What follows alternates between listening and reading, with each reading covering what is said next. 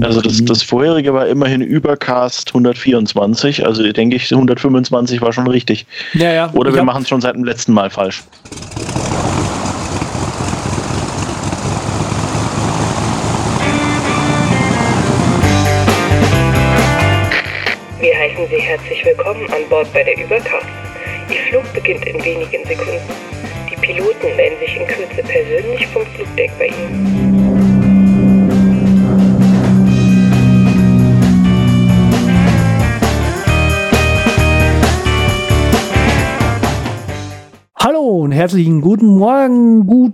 Mittag und schönen Abend, wo auch immer ihr seid, den Übercast zu hören. Ich bin Andreas und nicht alleine im Cockpit. Bei mir sind Peter und Uli. Hallo!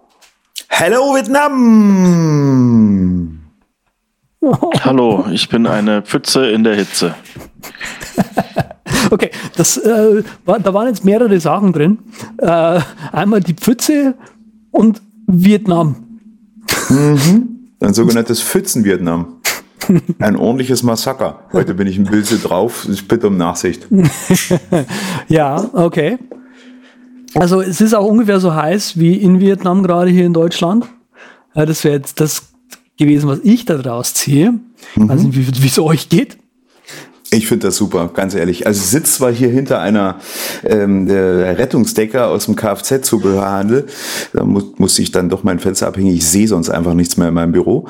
Aber ich genieße es sehr. Es ist das beste Wetter ever. So bitte bis Mitte, Ende November weiter, dann bin ich glücklich. Echt? Nein, Okay, dann bist also du. ich weiß nicht, ich weiß nicht, wie es bei dir ist. Bei mir waren es heute früh drinnen, nachdem ich es kühlen lassen habe über Nacht, 29 Grad. Also mein Thermometer in meinem Büro zeigt 31 Grad hier an und es ist spitzenmäßig toll. Ich Ich, muss- nein, nein, nein. Witzigerweise, witzigerweise äh, kann, ich, kann ich Peters Einstellung teilen. Also ich finde es, wenn es so richtig schön geil warm ist, richtig cool. Auch wenn es schwitzig und äh, rumlaufen und klar schon so ein bisschen stickig ist und so. Aber ich gehe auch total gern laufen, wenn es so richtig schön warm ist. Also Mittagssonne, wenn es so richtig schön runterprellt, das habe ich früher gemacht. Äh, Also laufen im Sinne von joggen. joggen, ja. Hui. Hm. Ja, Nee, also genau. die, Ah, die wird's dann aber 35, laufen. die 35 Grad, die wir gerade haben, also mein Kreislauf äh, ist sehr froh drüber. Du hast so wenig Haare, die äh, wählen dir dann wenig Luft rum. Bei Z Ja, geht's ja, ja. noch einigermaßen. Ich habe nur Vorteile. Ich, ich werde mich bei der Genetikkommission mal beschweren, sie hätten mich da besser planen sollen. Äh, ja, vielleicht, aber ich glaube, das bringt jetzt nichts mehr. Ist vorbei. Entschuldige, ich will dir nicht zu nahe treten, aber das wird nichts mehr. Ich versuche jetzt mal einen einigermaßen eleganten Übergang zu, zu den Überbleibseln zu finden. Ähm, ja, also äh, was auch genetisch vorprogrammiert ist, sagen manche, ist, wann Leute sterben. Ha? Ha? Ha? Ich habe die Moderationsbrücke bereits erkannt, als ich das äh, Follow-up las. Hm? Cool, ja? War Ähm, super, war toll. Ja, ja, also auch vor allem auch dadurch bestärkt, dass ich es extra nochmal durch eine Pause verstärkt habe, äh, versucht habe zu verstärken. Ne?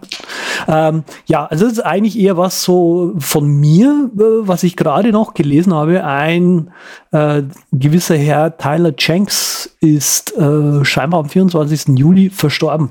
Tyler Jenks war der Chef von äh, Lucid Investment Strategies und eine Ikone in der Bitcoin-Welt.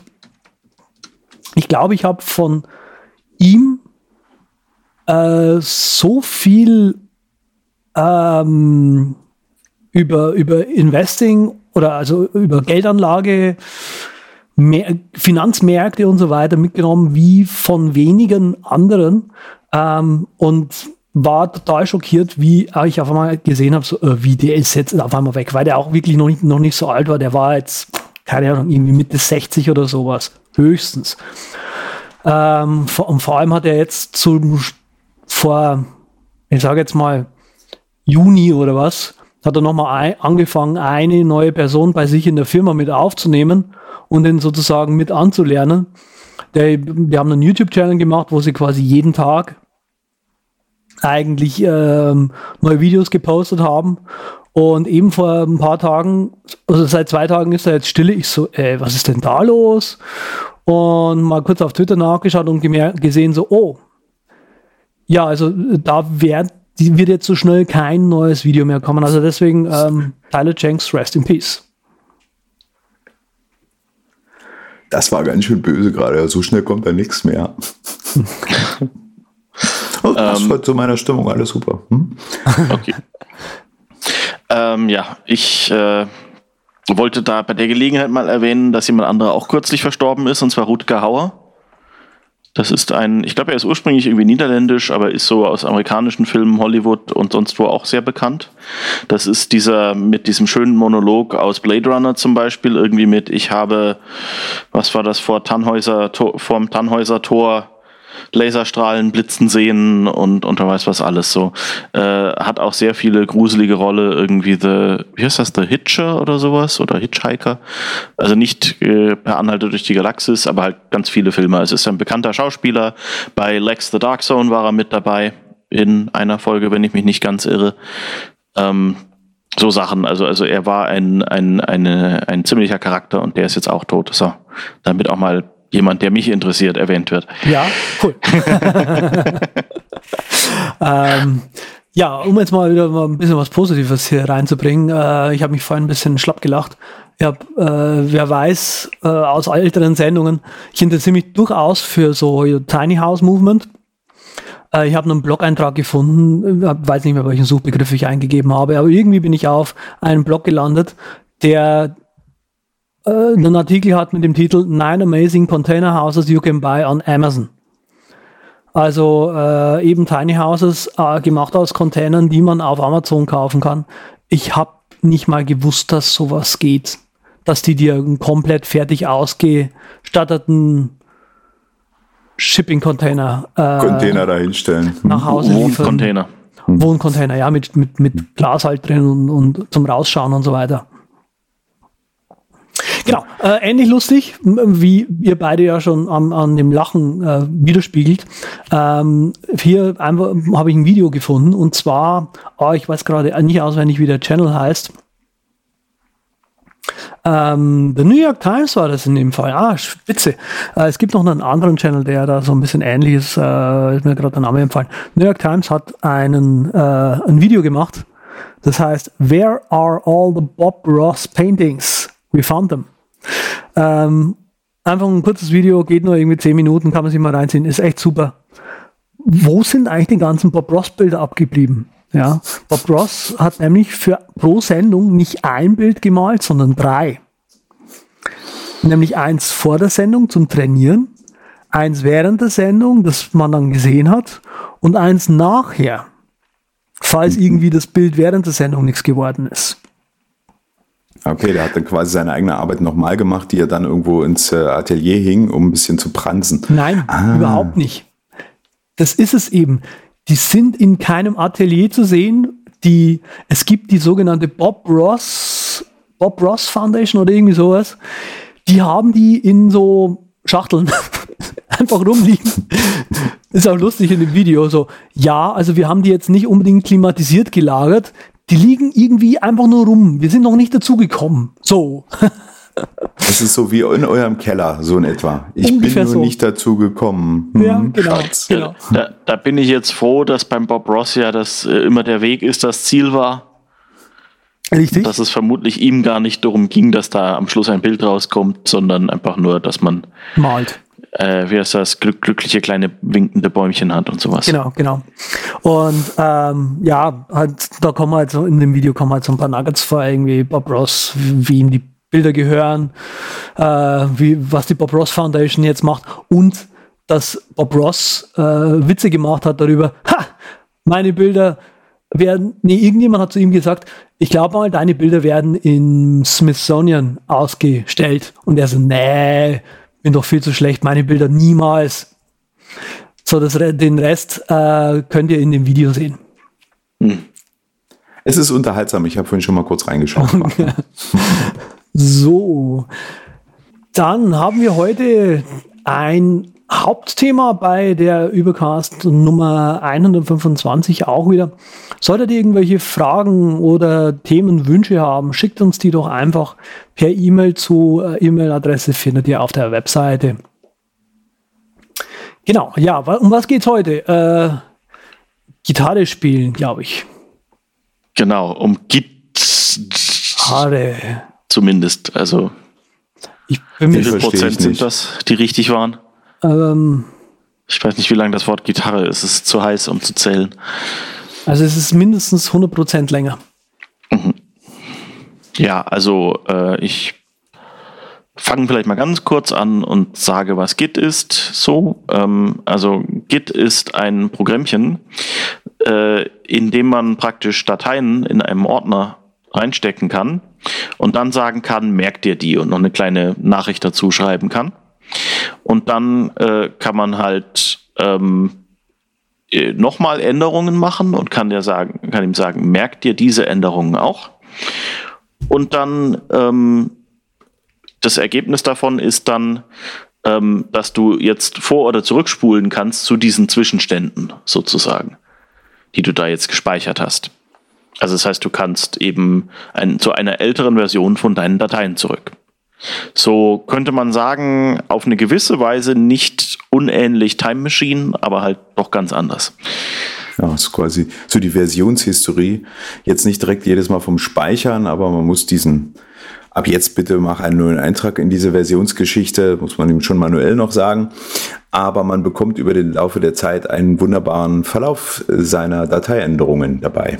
Mhm. So ähnlich wie das ja ein paar Tools von Mac auch selber schon können. Pages zum Beispiel hat ja auch die Versionshistorie von irgendwelchen Pages-Dokumenten, kriegt er auch auf die Reihe. Ja, und das nur in noch etwas weiter aufgebohrt. Das ja. ist Git. Eine Versionskontrolle, wenn man so will. Genau, also fast so gut wie Subversion quasi.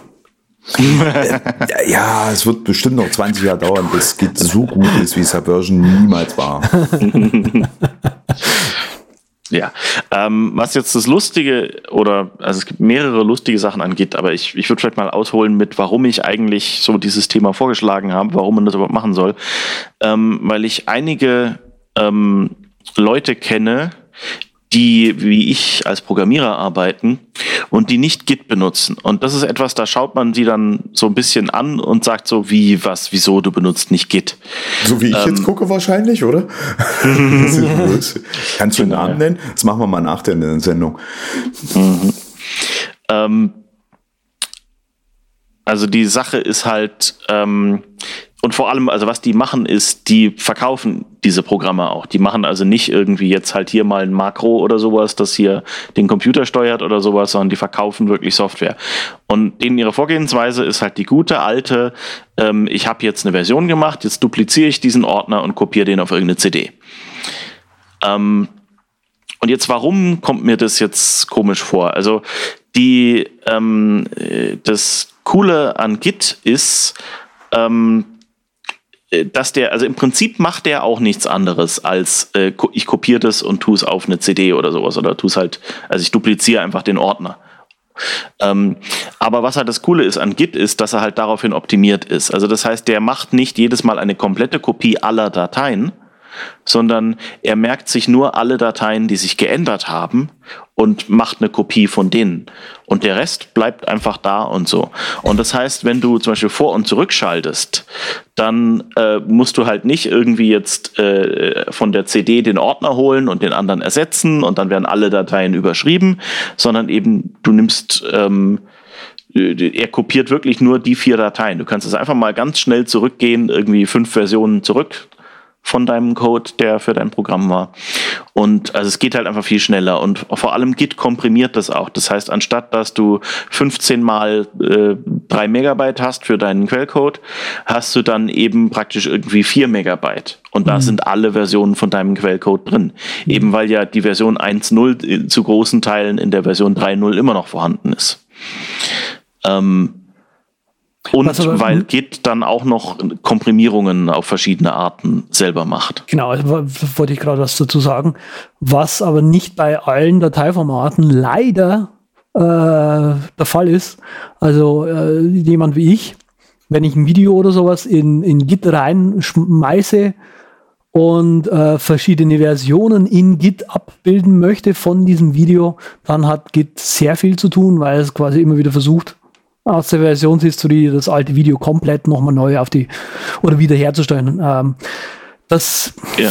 ist. Das ist natürlich in der Natur von Videoformaten, weil halt genau. Videoformate ähm, eben erstmal so in Frames aufgeschnitten sind, die keine vernünftige Info enthalten. Also da ist halt der fünfte Frame, wenn du halt am Anfang was weggeschnitten hast, dann kann er da nicht erkennen, dass das jetzt der fünfte Frame der Datei ist und so Zeug. Und halt Git funktioniert sehr gut bei Textdateien. Richtig oder textähnlichen Dateien. Also wer weiß was, XML, JSON, ähm, alles Mögliche, was du sonst noch haben kannst. Auch so, ich weiß nicht, Keynote-Dateien und sowas zum Beispiel, die enthalten ja auch XML-Dateien, um alles zusammenzuhalten oder so. Da kann es unter Umständen auch funktionieren. Es mhm. kommt immer ein bisschen aufs Dateiformat an. Es gibt halt einige Dateiformate inzwischen, die schon komprimiert sind. Ja, genau. Also die zum also, Beispiel eigentlich ZIP-Dateien sind oder sowas. Und halt, was schon komprimiert ist, ist schwerer nochmal zu komprimieren, weil ja die Wiederholungen praktisch schon eliminiert wurden. Nur vielleicht nicht so gut, wie das zum Beispiel ein Videokompressor für ein Video könnte. Genau. Also das ist auch, das ist eben ein großes Problem. Ähm, in der Praxis macht man es dann häufig so, dass solche ganz, ganz großen Dateien einfach nur, ich sage jetzt mal, in, im Git-Verzeichnisbaum äh, referenziert werden und einfach separat gespeichert werden irgendwo. Ja. Da gibt's aber bei Git auch so ein eingebautes Feature, das nennt sich LFS, Large File Storage. Das meinte ich ähm, gerade. Wo du, äh, also das passiert im Prinzip für dich ziemlich automatisch. Du stellst das einmal am Anfang ein und tust und sagst ihm, welche Dateitypen, also wer weiß was, MOV, MP4 und M4V oder sowas, ähm, und was haben wir noch? Äh, ich weiß die Endung von, von Lossless gerade nicht. Naja, ist ja egal. Ähm, also eben sagst du ihm einmal, die, die Arten von Dateien sollst du machen oder alle Dateien in dem Ordner geht auch. Und dann macht er halt wirklich nur eine Kopie und versucht gar nicht Unterschiede zwischen den Dateien zu finden und sowas. Und dann genau. geht das Ganze halt viel angenehmer und schneller. Mhm. Also geht es quasi für Binärdateien fast nicht zu gebrauchen, aber für Textdateien und das sind ja häufig die Dateien, die die wichtigen Informationen enthalten. Das ist sehr, sehr tauglich. So, zum also ich meine, bei speziellen Features von Git sind wir ja jetzt noch gar nicht, oder? Hm. Aber halt nur, um das vielleicht noch gerade zuzumachen. Okay. Ähm, Binärdateien heißt natürlich nicht alle möglichen halt, also große Binärdateien würde ich sagen. Also wenn du halt irgendwo ein, ein, ein JPEG hast äh, als Symbol deines Programms oder sowas oder eben als, als Logo, das oben in deiner Webseitendatei auftaucht oder sowas, dann äh, das ist okay, das kannst du in Git reintun, das ist kein Problem aber halt so, äh, ich weiß nicht was, ich würde mal sagen, so je nachdem 20 Megabyte und größer, da wird es schmerzvoll. Ähm, das ist wohl wahr. Ja, gut, aber ähm, also das Schöne an Git ist eben, du hast dieses unendliche Widerrufen. Praktisch, weil du eben jedes Mal, wenn du irgendwo eine Änderung machst, also zum Beispiel eben in Code, kannst du da einfach ähm, äh, einen, einen, wie soll man sagen, einen Save Point setzen, kannst eben einfach ähm, das speichern, kannst ihm einen kleinen Namen geben, dass du wieder zurückfindest. Also wer weiß was, ich habe gerade ähm, die Festplattenformatierungsfunktion fertig geschrieben, Punkt. Und dann äh, hast du halt den Code da drin. Und ähm, eine zweite Sache, die Git auch noch macht, ist, ähm, also als ob unendliches Widerrufen und eben zu einer früheren Version zurück können nicht schon, schon unheimlich praktisch ist. ähm, eine zweite Sache, die er eben macht, ist, ähm, er lässt Leute kollaborieren.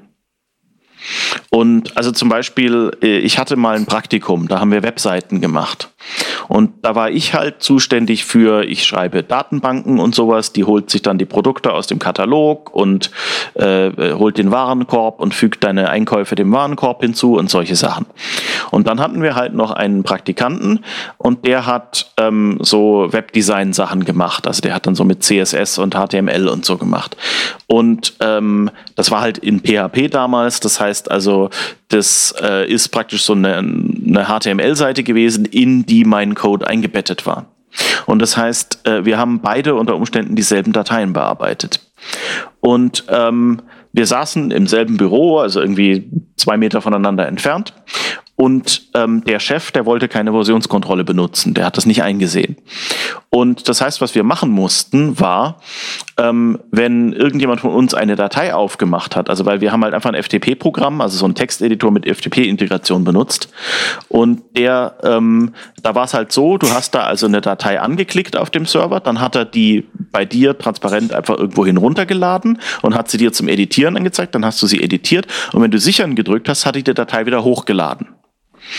Wenn jetzt aber ähm, ich angefangen habe, Code zu schreiben und dann der Praktikant gesagt hat, oh, ich muss an der Stelle dieses eine Wort ändern, das ist, äh, die Bezeichnung ist schlecht, in dem, ich muss einfach den, den Style-Sheet-Namen ändern oder sowas, dann hat der also ich habe um 14 Uhr die Datei runtergeladen, habe angefangen, meine Änderungen zu machen. Der hat um 14 Uhr eins dieselbe Datei wie ich hatte runtergeladen, hat seine Änderungen gemacht. Dann war ich fertig mit meinen Änderungen, habe Speichern gedrückt. Und dann war er fertig mit seinen Änderungen und hat auch Speichern gedrückt. Jetzt war das Problem, die Datei, die er runtergeladen hat, war die ohne meine Änderungen von vorher. Und das heißt, als er dann Speichern gedrückt hat, hat das einfach die Datei hochgeladen und hat meine Änderungen überschrieben und meine Arbeit der letzten Stunde war für, für nichts. Ähm, und da, ähm, das ist zum Beispiel was, wo Git auch hilft.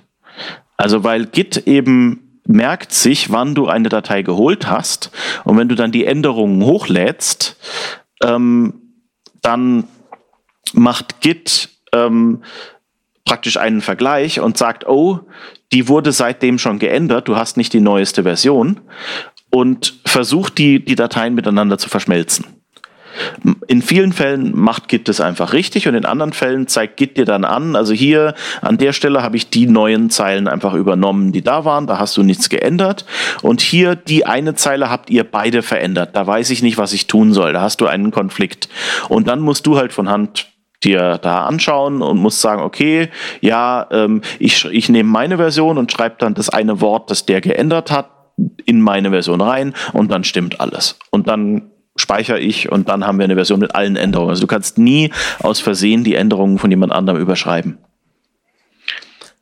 Ähm, jetzt ähm, denkt man sich dann vielleicht so, ja, aber ich bin doch alleine, ich arbeite, schreibe nur Code für mich, ich habe keine Kollegen.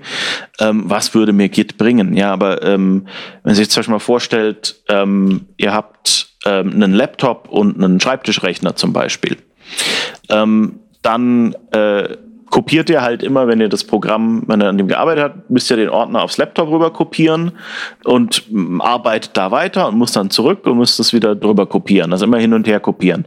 Und dann kann es halt mal passieren, dass ihr vielleicht mal vergesst, es zu kopieren oder denkt, ich habe ja keine Änderungen gemacht. Und dann habt ihr halt auch wieder diese Situation, wo ihr beim Zurückkopieren plötzlich noch Änderungen, die auf dem einen Rechner waren, vom anderen überschreibt. Ähm, ja, dann nehme ich doch einfach Dropbox und äh, entwickle nur da drin. Ja, eben. Dropbox kann das leider auch nicht, weil Dropbox, ähm, vor allem wenn ihr zum Beispiel so Dateipackages habt, die der Mac habt. Der, der Mac hat ja so, also praktisch Ordner, in den drei Dateien drin sind. Eine ist ein Inhaltsverzeichnis und die anderen sind so, wer weiß was, der Text und das Bild, das in dieser Datei drin ist oder sowas.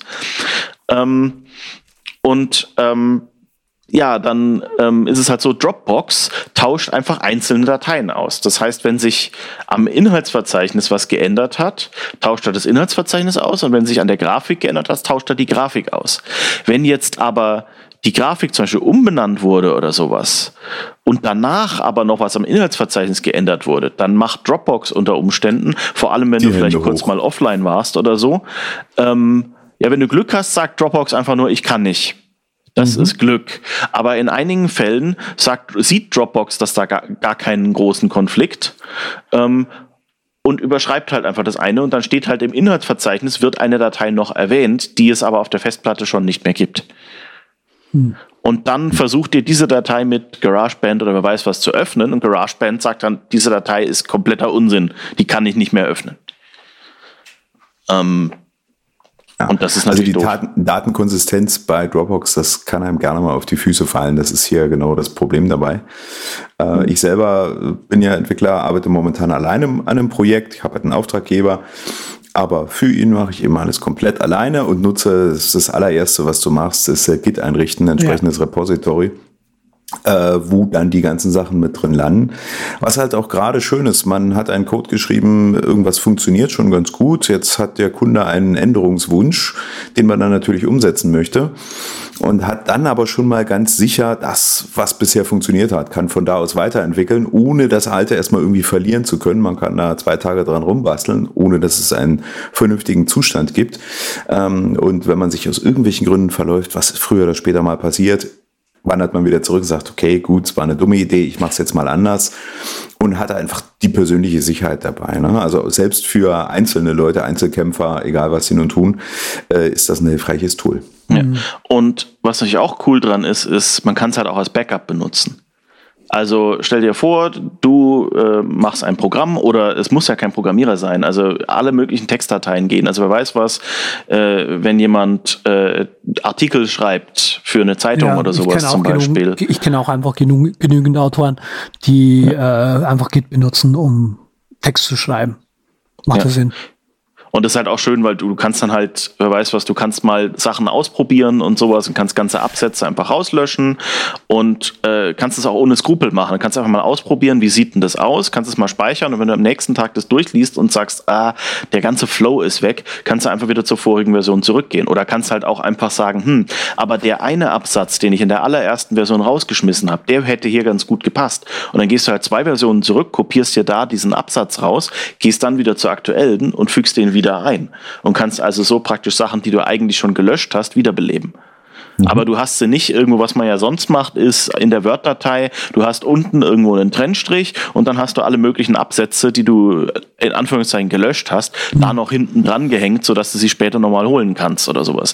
Diese ah. ganze Unordnung hast du dann halt nicht. Ein Feature, was mir an Git persönlich am, mit am meisten gefällt, also ich bin halt eher so der Projektmanager-Typ ähm, wenn man mit mehreren Leuten zusammenarbeitet, finde ich persönlich, was, was für mich, ähm, was ich schön finde, dass die Leute haben, sagen wir es mal so, äh, dass im Prinzip jede einzelne Person irgendwie sein, das eigene, äh, die eigene Versionskontrolle bei sich lokal hat. Aber es gibt eben quasi das Zentrum, wo jeder hinschreibt, was aber auch was zusammengehört alles, aber jedes einzelne für sich autark funktioniert. Mhm. Und das finde ich persönlich ist, ist, ein, ist ein unglaubliches, unglaublich schönes äh, Feature in dem Sinne, weil Leute bei sich einfach mal Zeug ausprobieren können, ohne irgendjemand anderen damit zu stören. Ähm, ich kann einfach mal Zeug auch rauslöschen, ohne dass irgendjemand das mitbekommt. Ähm, mhm. Und ich kann auch selber mal in der, in der Version sozusagen zurückgehen und mal schauen, was da so ein bisschen alles drinsteht. Hm. Ja, und eben, was, was Git halt auch schön macht, ist, Git merkt sich alles, was du getan hast. Also, ähm, das heißt, mhm. ähm, und vor allem alles, was jede Person getan hat. Du hast also genau. praktisch ein Benutzerkonto, was einfach nur ein Name und eine E-Mail-Adresse ist. Ähm, also, es ist jetzt nicht irgendwie ein Konto, das irgendwo auf einem Server existieren muss oder sowas, sondern du, du trägst es einfach in eine Einstellungsdatei auf deinem Computer ein. Und in, in jede Änderung, die du machst, schreib da rein, die vier Zeilen hat jetzt der Andreas geändert. Und dann kann man halt später hingehen und kann feststellen, okay, die eine Zeile, die ähm, den Fehler verursacht hat. Das war das, wo der Chef nach zehn Jahren gesagt hat, so, ich will auch mal wieder eine Änderung machen. Die Änderung ist simpel, das kann ich selber ändern. Und dann hat er aber das Datei-Encoding verwurstelt und schon äh, ging es nicht mehr oder was auch immer. Weißt du? also, und du es herrscht stundenlanges Schweigen im Büro. nee, also eben also du, das ist halt auch was Schönes. Also du kannst dann eben auch rausfinden, wer es geändert hat und eben diese, diese Nachricht, diese Notiz, die du mit reinschreibst, kannst du auch wieder aufrufen zu einer bestimmten ja, Zeile. Ja, genau, stimmt. Das heißt, wenn du irgendeine Zeile findest und keine Ahnung hast, warum jemand diese idiotische Aktion an der Stelle machen würde, kannst du nachschauen, okay, das hat der Karl gemacht. Karl erinnert sich, erinnert sich nicht mehr, das war vor zwei Jahren, aber da steht daneben, ja, ähm, ist diese seltsame Zusatzzeile Teile ist notwendig, damit der exotische HP-Drucker ähm, nicht alles in rosa druckt oder so. Und dann weißt du, okay, ja, die Zeile muss ich behalten oder ah, der HP-Drucker, der funktioniert mit dem aktuellen System gar nicht mehr, ich kann die Zeile löschen. Was ich auch mal ganz lustig fand, ähm, eben jetzt um, um, um, um aus dem gleichen Feature heraus, was ich gerade schon mal benannt habe. Ähm, ich habe mal mit einer Truppe zusammengearbeitet. Ähm, ihr wisst ja, wir halten uns ja alle beim, beim, also alle Programmierer halten sich natürlich sehr, sehr peinlich genau daran, das immer schön sauber zu machen, immer schön zu kommentieren und die Tests werden dann zuerst geschrieben natürlich, ja, lauter solche Sachen. Ähm, und ich habe mit denen zusammengearbeitet. Und dann ich so, lache jetzt übrigens nicht, weil ich mache das. äh, so, jetzt nehmt, nehmt das, nehmt das. ähm, nee, auf jeden Fall. Ähm, hab mir, hab mir das, dieses, das Wissen, ah nee, stimmt ja, im, im Git-Repository, was wir auf dem Server haben, da könnten ja noch Sachen sein, weil ich habe mir nämlich das, das Haupt-Git-Repository, also er, er, er holt jetzt sicher dann das, das, ähm, das Verzeichnis mit Jetzt muss ich mal ganz kurz eingreifen. Entschuldige bitte, Z. Ja. Jetzt fängst du, glaube ich, an zu verwirren. Ich glaube, du solltest noch mal ganz kurz erklären, wie das so ist mit diesem Server oder auch nicht Server und wo der ist und wie und wie das mit der lokalen Kopie ist. Genau, was ja. mit der Zentrale gemeint genau, ist. Also Weil sonst die Leute, die Git kennen, die wissen halt, worüber wir reden, haben wahrscheinlich, hören wahrscheinlich gar nicht mehr zu. Die, Aber ich glaube, so ein bisschen Strategie. Die schütteln vielleicht genau. ein bisschen den Kopf, weil die wissen eigentlich, dass es gar keine Zentrale gibt. Ja, das so schön? Die also, Cloud ist eigentlich nur jemand anderes Computer. Sagen wir mal so, ich glaube, die meisten unserer Hörer werden das eh schon verstehen, was wir hier sprechen. Also den Warum Branch, wir darüber? ja, die werden Branch das auf Branch auf jeden Fall verstehen. Aber natürlich können, können wir das jetzt nochmal kurz durchsprechen. Ähm, aber da bin ich leider nicht geeignet dafür. Ich weiß nur, was es kann, aber nicht warum. warum? Weil zwei, drei kluge Leute sich das mal ausgedacht haben. Und die sind echt klug. Das ja, ähm, vielleicht sollten wir mal so. Ähm, also, ein bisschen roter Faden. Genau, ja, Uli, Uli genau. rette ähm, uns.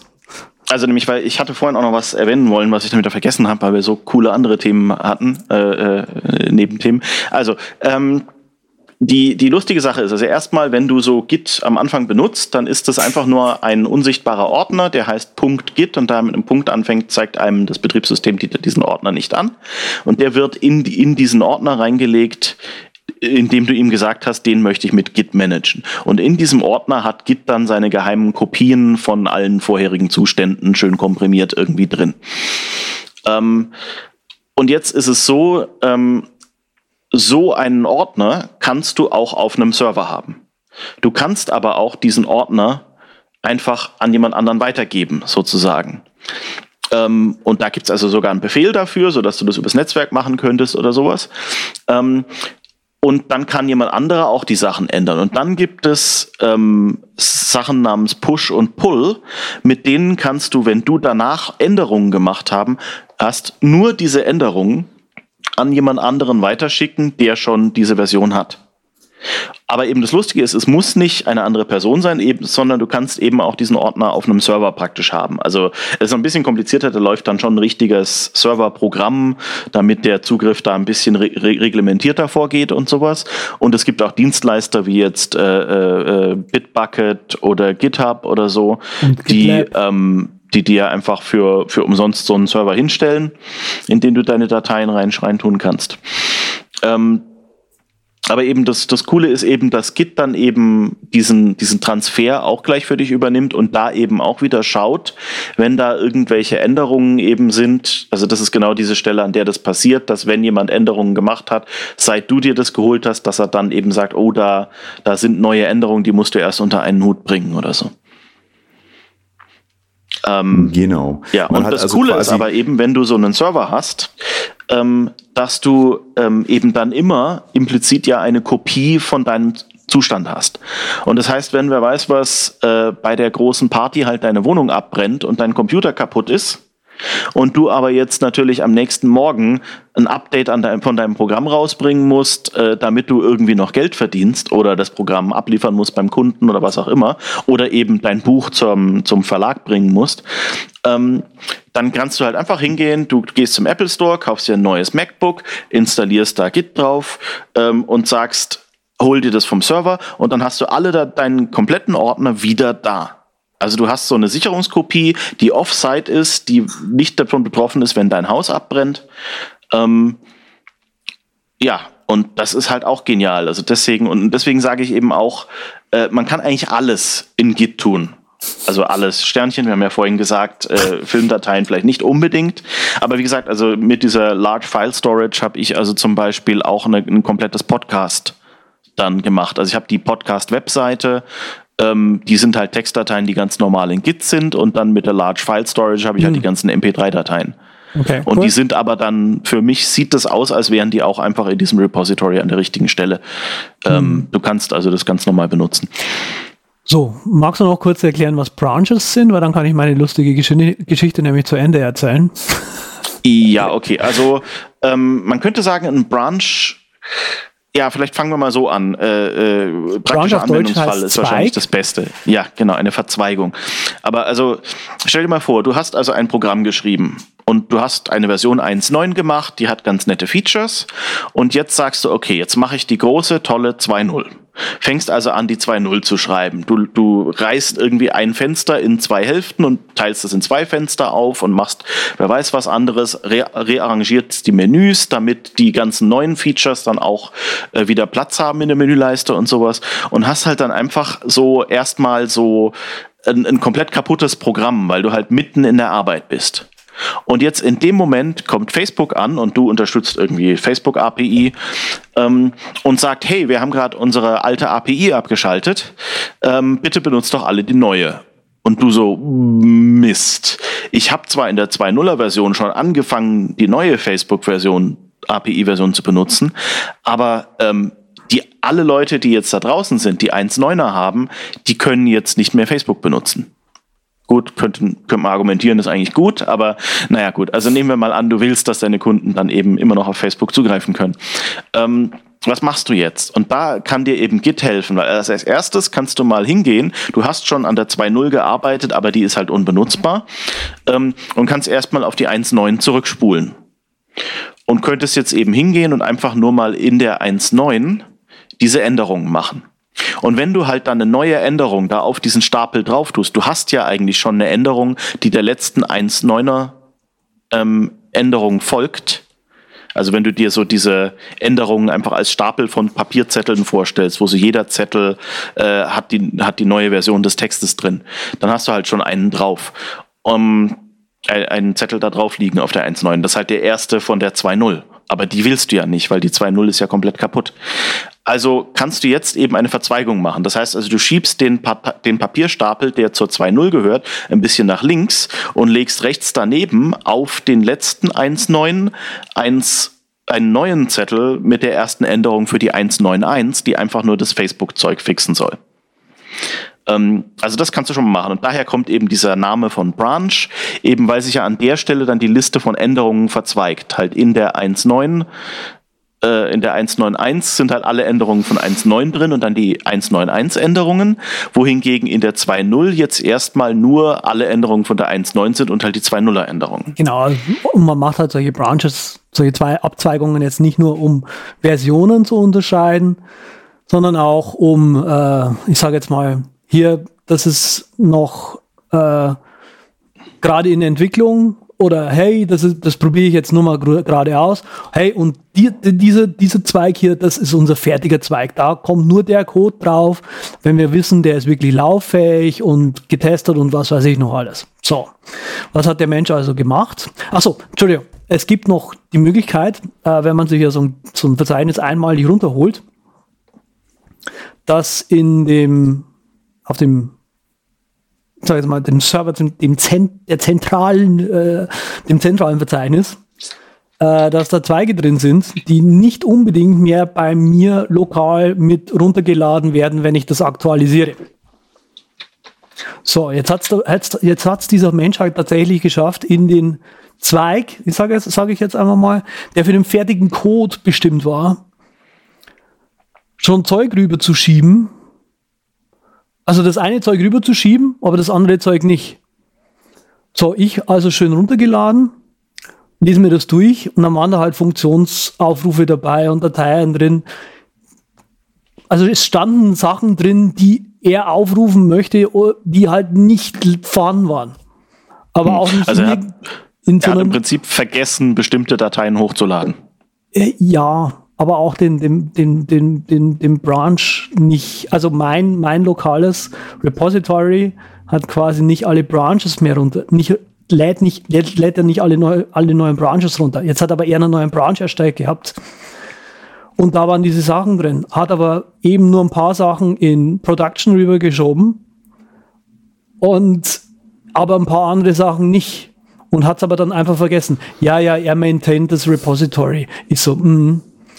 Dann lese ich durch und lese halt so, ja, hier Datei bla und da die Funktion das. Und ich so, ich bei mir so, ich bei mir im Büro, ich hab, wo ist denn diese Datei? Durchsuch mein lokales Git Repository, alle möglichen Branches durchgesucht. Ich hab, glaubst du, ich hätte das gefunden, bis ich mal auf die Idee gekommen bin, dass auf dem Server ja irgendwie was sein könnte, was er hat oder er gemacht hat, was ich oder was irgendeiner gemacht hat, was ich nicht habe. Irgendwann mal ist mir das dann eingefallen. Ich, und dann so geschaut, es gibt eine, Funktion, mit der du alle Branches dann auch nochmal runterladen hast. Und so, da, schau. Und dann so, hä, wieso hat er das denn nicht rübergeschoben mit in Production? Was soll das? Ah ja, habe ich vergessen. Ja, gut, das ist natürlich, also ich meine, das, das kann dir bei allem passieren, dass jemand natürlich. vergisst, einfach äh, Zeug auf den Server hochzuladen oder so. Also das hat jetzt nicht unbedingt was mit Git zu tun. Nein, es hat das nicht, nicht Geniale bei Git ist Git eher, tun, dass das Git einfach das schwerer macht. Nee, das Schöne ist, dass Git das überhaupt erstmal möglich macht, eben, ja. Zweitens, ich habe zwei Stunden gesucht, warum das nicht geht. Und er dann so, ja, ach, das war halt mal blöd. Ja, ich wusste ja auch nicht, ja. Aber gut, das ist äh, passiert. Hm. Ähm, gut, also ich, ich sehe jetzt nicht, was das äh, anders wäre, als wenn du, wer weiß was, äh, dir Dateien mit jemand anderem austauschen würdest, wo die halt vergessen hätten, bestimmte Dateien reinzutun. Ähm, aber eben das, das Schöne an Git ist, also um mal zu dem Beispiel von der 1.9er und der 2.0er Version zurückzugehen, also und der 1.9.1, die wir jetzt machen wollen. Ähm, ich habe ja gesagt, du hast vielleicht das neue Facebook-Zeug schon in der 2.0er Version gemacht. Und was du jetzt eben in Git machen kannst, ist, da Git eben all die einzelnen Änderungen zeilenweise kennt. Also das kennt einfach nicht nur, das ist jetzt eine Datei, sondern das kann so ein bisschen unterscheiden. Also es ist eine Heuristik im Prinzip, aber äh, Git weiß trotzdem so, du hast die und die Zeilen verändert. Und ähm, das heißt, was du machen kannst, ist, du kannst hingehen und kannst die 191 anfangen und kannst jetzt sagen, okay, ich möchte die vier Änderungen aus der 2.0 und die kopiere mir bitte auf die 191er Änderungen drauf. Und ähm, dann hast du halt auf dem Weg praktisch dir jetzt eine neue Version gebaut, die so halb 2.0 ist und halb 1.9.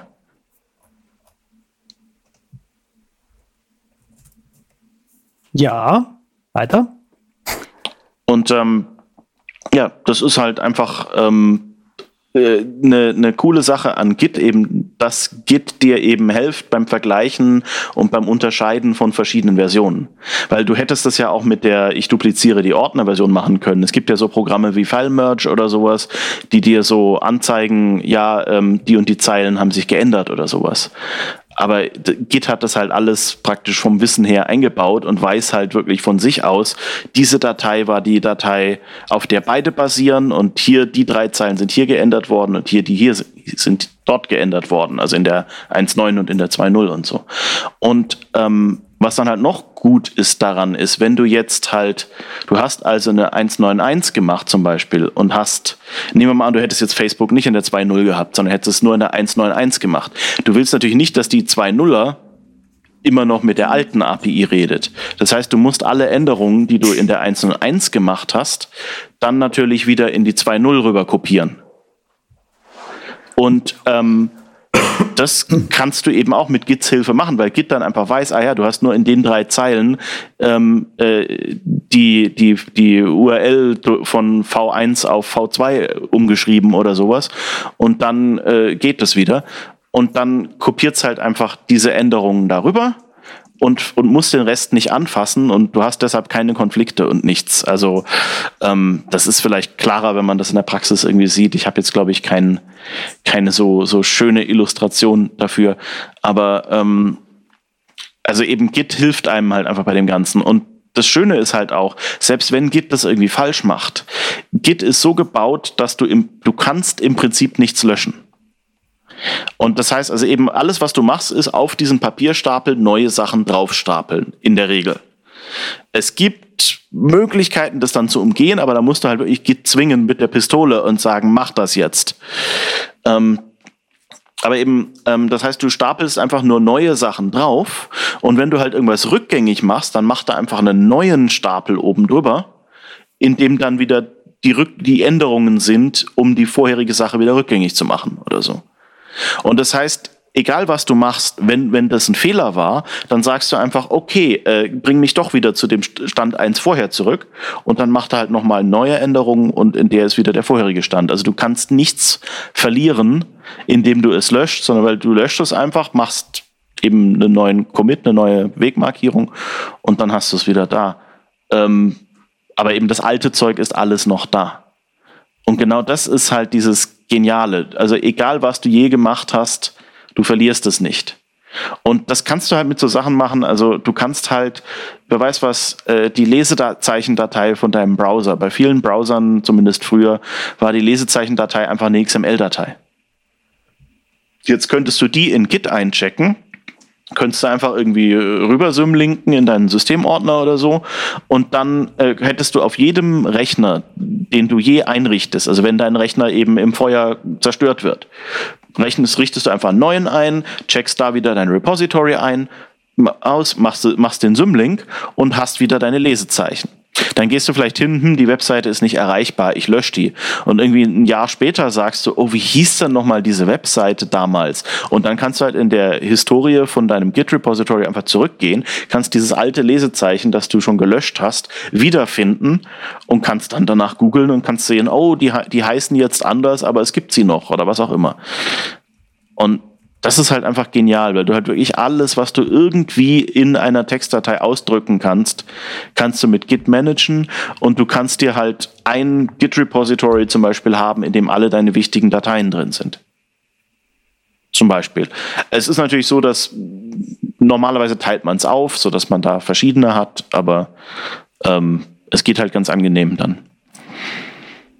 Ähm, ja, das ist eigentlich so, was ich jetzt so im, im Groben erstmal über warum ich Git cool finde, sagen wollte. Wer sich, und da steige ich jetzt gleich mal mit ein, vielleicht versteht man dann danach auch den Witz, den ich machen wollte.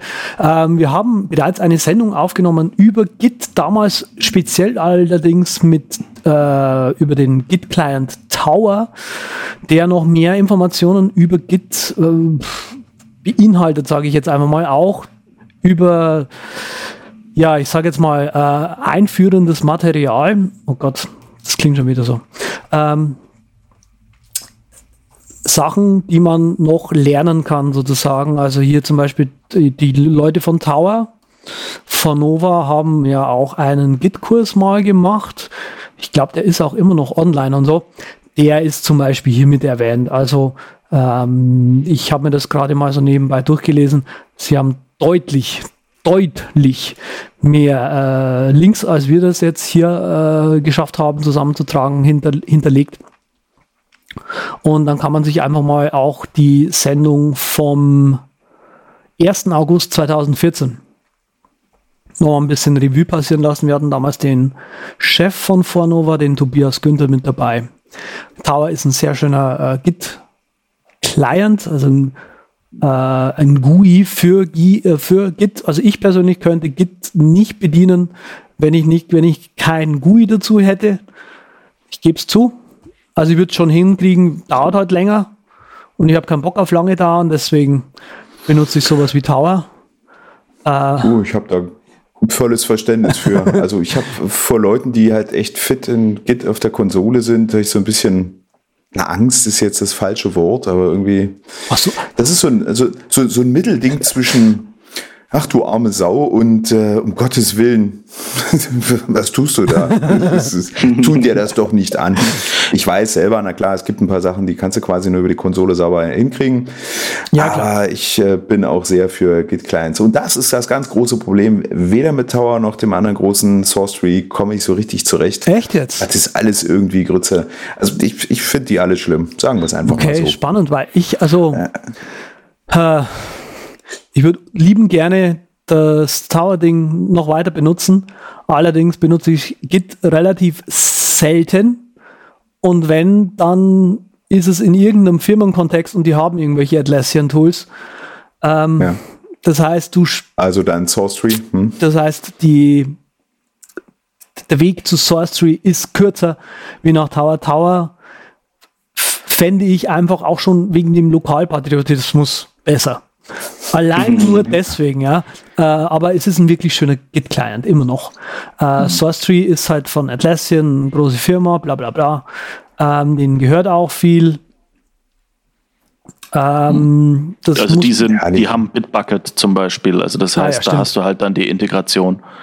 Und ja. ähm, äh, man sollte vielleicht dazu sagen, ähm, also Git hat angefangen als ein Kommandozeilentool. Das ist so aus der Linux-Kernel-Programmierer-Ecke irgendwie rausgefallen, äh, weil denen ihre vorherige Versionskontrolle abgestürzt ist. Also beziehungsweise die ist ihnen zu kommerziell geworden. Ähm, und eben, also Tower ist ein kommerzielles Programm, da musst du also dafür bezahlen, um es zu benutzen. SourceTree gehört eben den Bitbucket-Leuten, das heißt, die hoffen halt, dass du das zusammen mit einem Bitbucket-Account benutzt und dass sie auf dem Weg dann ihr Geld bekommen. Genau. Ähm, es gibt auch von GitHub einen Client, ich muss sagen, ich habe den mal irgendwann ausprobiert, aber ich, ich damals hat er mich nicht überzeugt, deshalb ja. habe ich ihn dann nie mehr benutzt. Ähm, ich höre auch eigentlich von niemandem, also alle Leute, mit denen ich rede, die auf dem Mac sind, sagen entweder Tower oder SourceTree. Genau. SourceTree ist Cross-Platform, das heißt, das kannst du auch unter Windows kriegen. Ähm, und sowas, ähm, ja. Aber für mich persönlich ist in SourceTree also seitdem ich eigentlich so, äh, so ich sage jetzt mal seit 2016, 2017 rum, ist in diesen GUIs eigentlich an Funktionen alles enthalten, was ich normalerweise auch, also normalerweise gab es immer noch Situationen, wo ich gesagt habe, ah ja, stimmt, dafür brauche ich jetzt die Kommandozeile tatsächlich noch dazu. Ähm, was war lange Zeit, ging nicht Cherry Picking, also sprich, sich eine ganz bestimmte Version raussuchen und die dann wieder nach oben auf den, äh, von der Datei und die dann wieder nach oben äh, sozusagen holen. Ähm, und seitdem das eigentlich funktioniert, habe ich auch damit keine Probleme mehr. Äh, es gibt so ein paar Funktionen, die, äh, ja stimmt, die ich in manchen GUIs vermisse, ist zum Beispiel, wenn man da mehrere äh, Git-Repositories hinzugefügt hat, würde ich mir die Version, äh, würde ich mir eine Funktion wünschen, die einfach, hey, ich starte das Programm oder alle drei Stunden mal äh, hol einfach mal die aktuellsten Änderungen automatisch vom Server runter von allen Git-Repositories, die ich da als Bookmarks eingetragen habe. Das fände ich ganz nett. Hab, ich glaube, das weiß nicht, Hat ob das, Tower geht. nicht sogar gemacht? Das kann sein, dass das Tower gemacht nee, hat, aber ähm, mangels Tower. Das war dieser Cross-Platform-Ding. Smart, äh, Smart Git hat das gemacht. Ah, okay. Ja. Also ihr seht, es gibt einen ganzen Haufen. Also SmartGit ist, ich glaube, ein Java-Programm im Prinzip, das man halt auch für fast alle Plattformen kriegen kann, das sehr mächtig ist, allerdings auch äh, relativ kommerziell. Und halt auch die meisten Entwicklertools haben, haben irgendwie Git-Unterstützung eingebaut. Ja, genau. Also wenn man Xcode benutzt zum Beispiel, kann man so die einfachsten Sachen, also man kann branchen, man kann committen, man kann ähm, äh, neue Repositories erstellen, man kann äh, auf bestimmten Diensten ihm sagen, mach mir Remote ein und sowas. Genau. Also C-Line und AppCode äh, haben, haben das gleiche. Also und wobei, also C-Line und AppCode haben also wirklich die komplette Source Code Funktionalität drin. Da würde ich fast sagen, die machen einige Sachen, mit denen du dir voll in den Fuß schießen kannst, zu einfach. Also für einen Anfänger würde ich so sagen, nimm sowas, das sich auf Git spezialisiert, wie SourceTree oder ähm, Tower, weil die einfach ähm, dir so eine konsequente Sicht geben und eine einheitliche Sicht über, wie dein Git-Repository aussieht. Und die anderen, die lassen dich dann so Sachen machen, wo dann, wenn du mit anderen Leuten zusammenarbeitest, dann hast du, äh, ein Kollege hat zum Beispiel in C-Line vor einer Weile mal ähm, einfach die Commit-Message nachträglich geändert. Also diese Notiz, die du machst. Und das Problem ist, aber auch. Das, das konntest du also einfach editieren in C-Line. Aber das Problem ist, was der unter der Haube macht, ist, der löscht die vorherige Änderung und erstellt eine neue Änderung mit dem neuen Text drin. Das ist ja dämlich. Ähm, und also, ähm, wie gesagt, er verliert nicht wirklich Daten, aber eben das Problem ist, dass plötzlich alles so tut, als hätte es die andere Dinge nicht gegeben. Und jeder, der bis dahin was ausgecheckt hatte, ähm, hatte eben die alte Version, dann hat ihm halt Git gesagt, äh, äh, ich komme da jetzt nicht zurecht, du hast hier irgendeine Abzweigung, die ich nicht kenne. Ähm, okay. Und sowas. Also ähm, deshalb würde ich empfehlen, man hält sich an irgendwas Einfaches. Der Kommandozeilen-Ding, wer äh, auf der Kommandozeile zu Hause ist, kann die gerne probieren. Aber generell würde ich sagen, äh, nur auf die Kommandozeile gehen, wenn man irgendwas tun muss, was halt irgendwie die GUIs einen nicht machen lassen. Was und das will man in der Regel als Anfänger nicht. Was ich, neu, was ich noch sagen wollte, weil du gesagt hast, jetzt äh, leider zum dritten Mal. ähm, Entschuldigung. Weil du, nee, nee, passt ja, passt ja. Du musst ja auch fertig, fertig reden. Ähm, weil du gesagt hast, eben was Leichtes. Das GitHub Mac App ist schon einfach zu bedienen. Also da kann man wirklich nicht so viel falsch machen. Ähm, allerdings auch, wenn man jetzt sagt, vergleich mal Source Tree und Tower mit diesem GitHub-App, das ist halt mehr so, ja, Kindergarten mit Vergleich mit äh, dem Berliner Flughafen, ja. Moment. Das eine funktioniert, das andere nicht, aber welches war es ja. jetzt? Also das wollte ich jetzt nicht implizieren, aber das eine ist so kompliziert äh, scheinbar zu machen wie der, wie der Berliner Flughafen.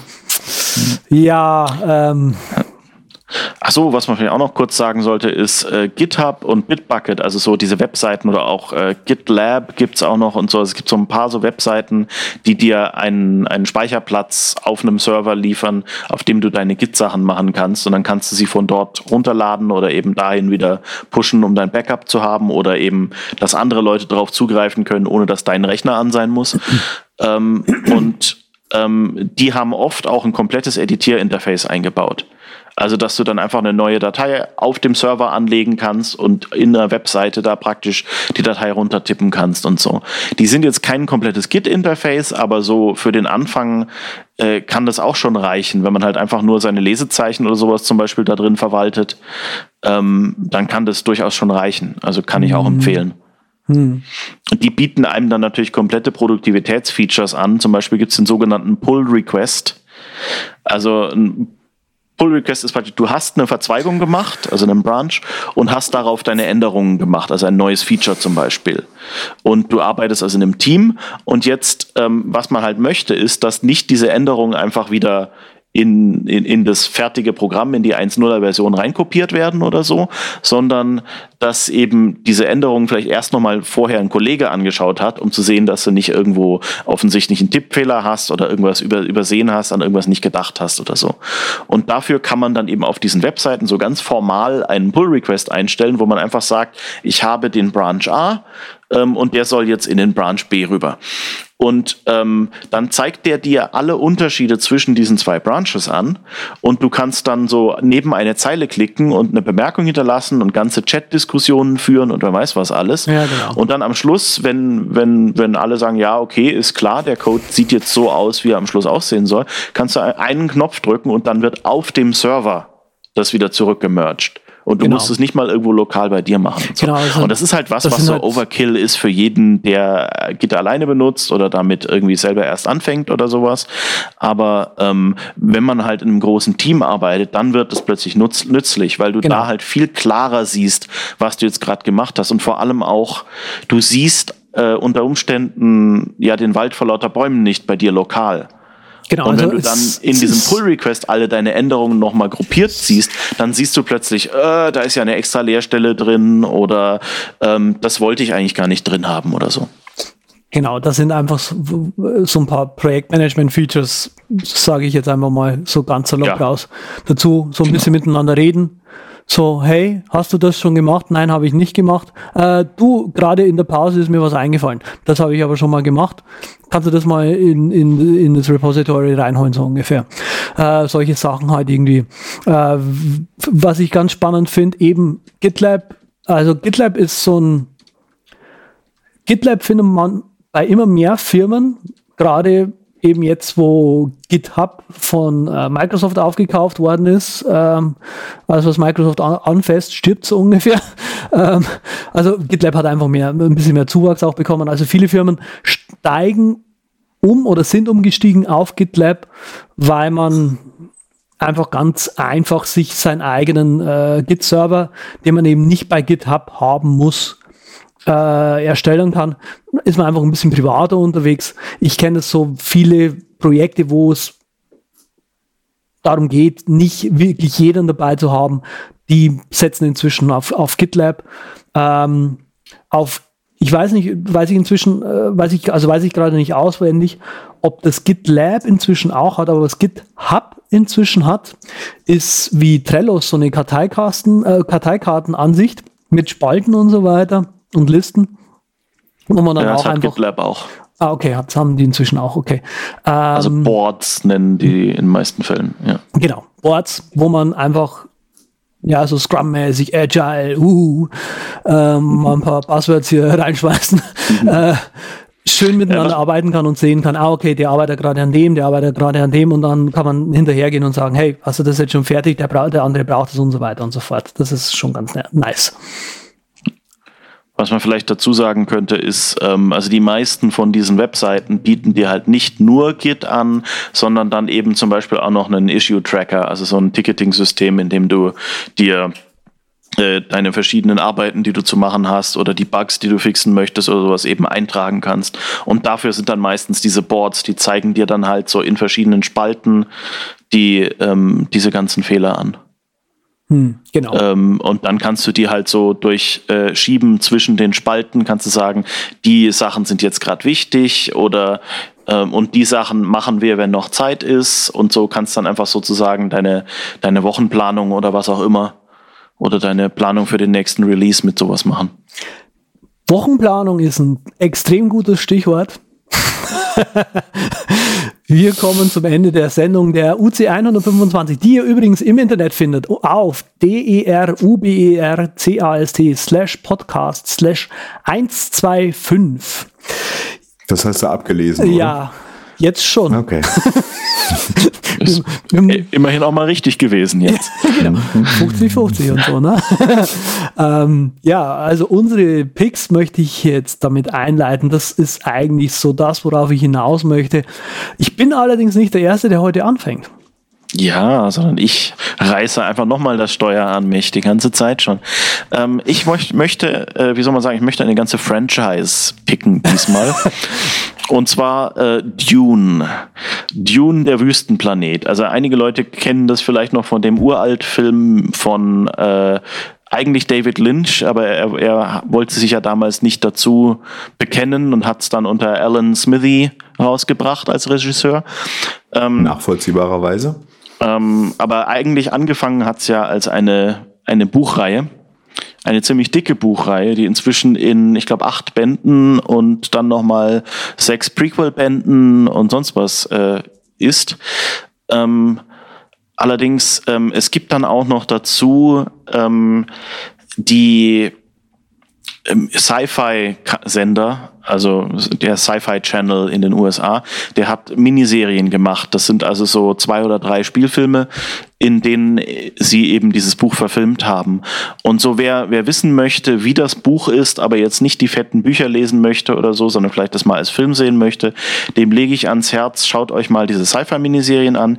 Die haben, man merkt ein bisschen, dass die so mit geringem Budget irgendwo in Prag gedreht wurden. Also ein paar Sachen fühlen sich an wie Theaterschauspiel, aber bleibt dabei, es lohnt sich.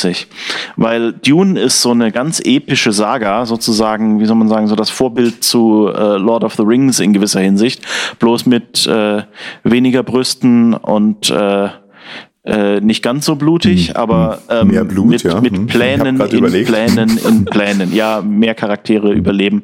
Wobei auch einige sterben und je nachdem, wie weit du in der Geschichte kommst, sterben sogar Leute wiederholt. Ähm, Spoilers. Ach, nicht wirklich. ähm, Ja, äh, auf jeden Fall. Also worum geht's ganz kurz vielleicht noch gesagt, damit ihr eine grobe Idee habt. Es ist eine Sci-Fi-Geschichte über diesen Planeten, Dune Arrakis, der Wüstenplanet. Und auf diesem Wüstenplanet gibt es so eine Art äh, Gewürz, also Spice, ähm, das Leuten äh, die, die Fähigkeit verleiht, in die Zukunft zu sehen und noch so ein paar andere Fähigkeiten, die damit so ein bisschen zusammenhängen. Also wer weiß was, einige Leute sind dann auch irgendwie schneller oder stärker oder sonst was unter Umständen auch einfach nur, weil sie die Zukunft sehen können.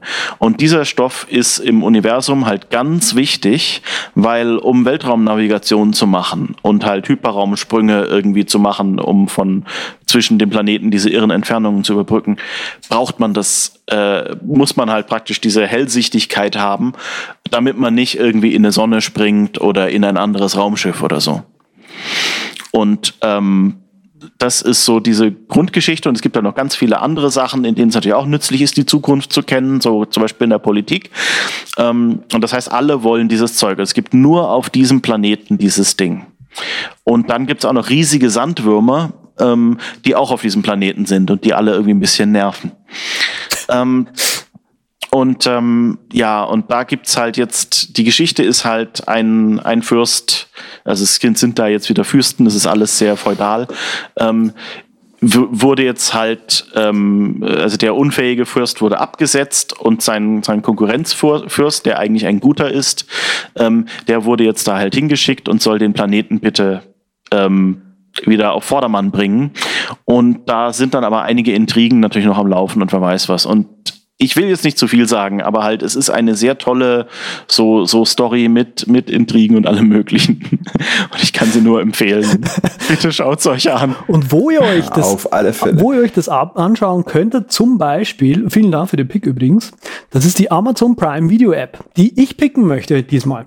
Äh, tatsächlich die App an sich, also das iOS App beziehungsweise das Android App, Amazon hat äh, den Fire Stick wer das nicht weiß, also sprich hier, man kann da einfach ähm, den Stick sozusagen einfach an den, an den HDMI des Fernsehers, sage ich jetzt einfach mal, anschließen und dann Filme auf dem großen Bildschirm schauen.